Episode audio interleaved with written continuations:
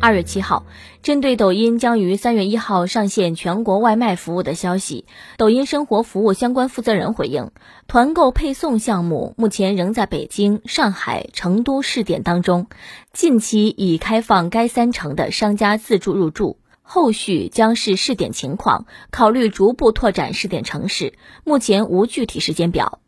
抖音的外卖业务其实自去年就已经加速。去年八月十九号，抖音宣布与饿了么合作，在抖音上提供从内容种草、在线点单到即时配送的本地生活服务。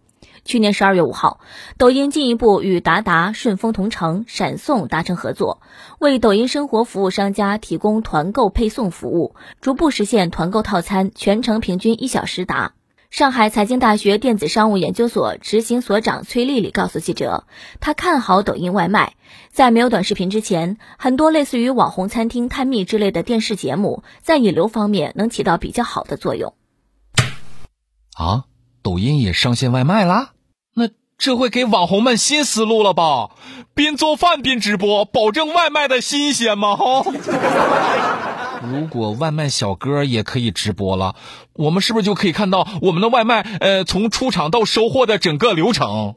上一秒直播，下一秒啊，您的外卖到了。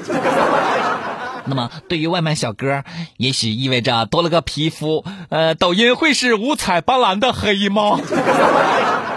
有新企业加入是一件好事儿，嗯，最好企业们卷起来，多发一些优惠券儿。对于消费者来说，没啥不好的，谁家便宜点谁家。对于商家来说，呃，谁家扣点少就上谁家平台吧。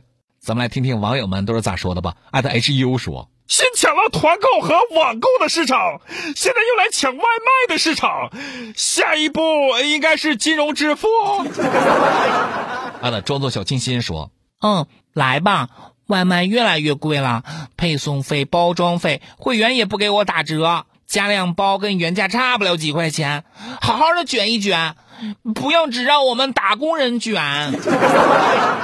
他的上官孙斌说：“这个培养我们的引力啊是越来越烂了。不远的将来，我们最昂贵的不是金钱，嗯，是脚与脚迈开的那一步。”浓眉大眼的字节气看中外卖这个领域了。啊，说真的啊，我还是挺希望行业新增挑战者。抖音入局以后，美团和饿了么会不会呃发大额的红包留住他的老用户呢？还有，抖音外卖推广初期有没有羊毛可以薅？还记得之前一分钱吃外卖的时候，能不能再来一次啊？哪怕只有几天也行。试想一下，当我们大半夜的刷着抖音，刷到美食视频的时候。会不会激起你的食欲？如果在这个时候视频里再加上一个外卖链接，好家伙，这太可怕了！嗯，想想都很有罪恶感。